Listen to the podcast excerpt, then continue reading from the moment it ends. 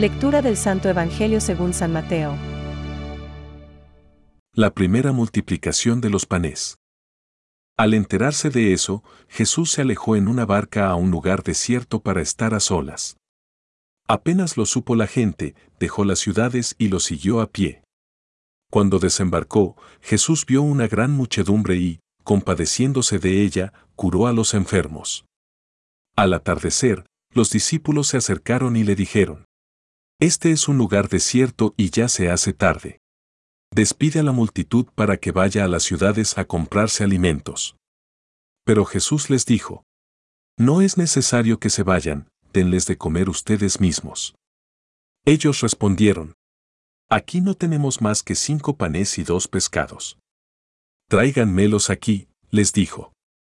Y después de ordenar a la multitud que se sentara sobre el pasto, tomó los cinco panes y los dos pescados, y levantando los ojos al cielo, pronunció la bendición, partió los panes, los dio a sus discípulos. Y ellos los distribuyeron entre la multitud. Todos comieron hasta saciarse y con los pedazos que sobraron se llenaron doce canastas.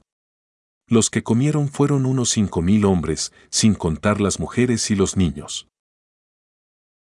Es palabra de Dios. Te alabamos, Señor. Reflexión. Levantando los ojos al cielo. Hoy, el Evangelio toca nuestros bolsillos mentales. Por esto, como en tiempos de Jesús, pueden aparecer las voces de los prudentes para sopesar si vale la pena tal asunto.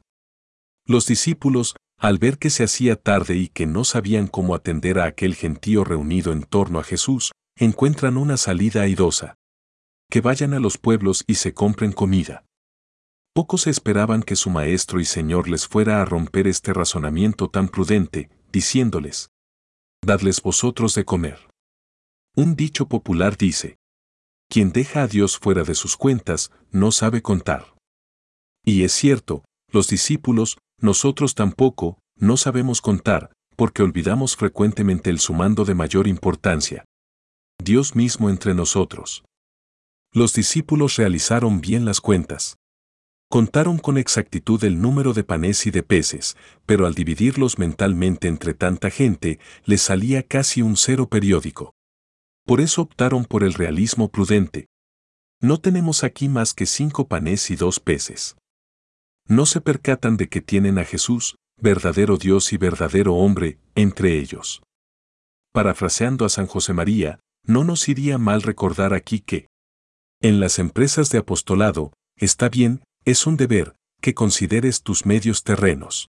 2 más 2 igual a 4, pero no olvides nunca que has de contar, por fortuna, con otro sumando. Dios más 2, más 2.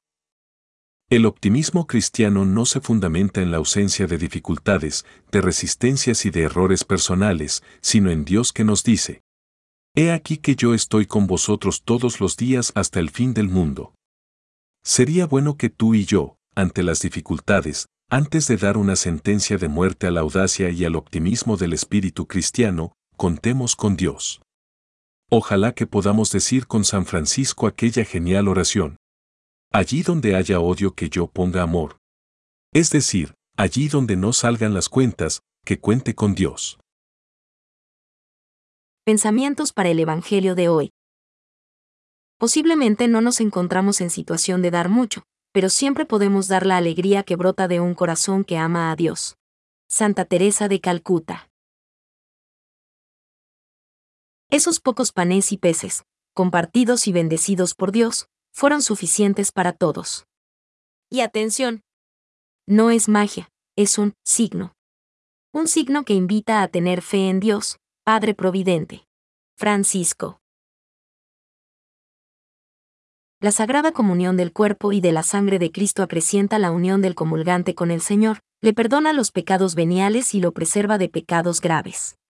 Puesto que los lazos de caridad entre el comulgante y Cristo son reforzados, la recepción de este sacramento fortalece la unidad de la Iglesia, cuerpo místico de Cristo.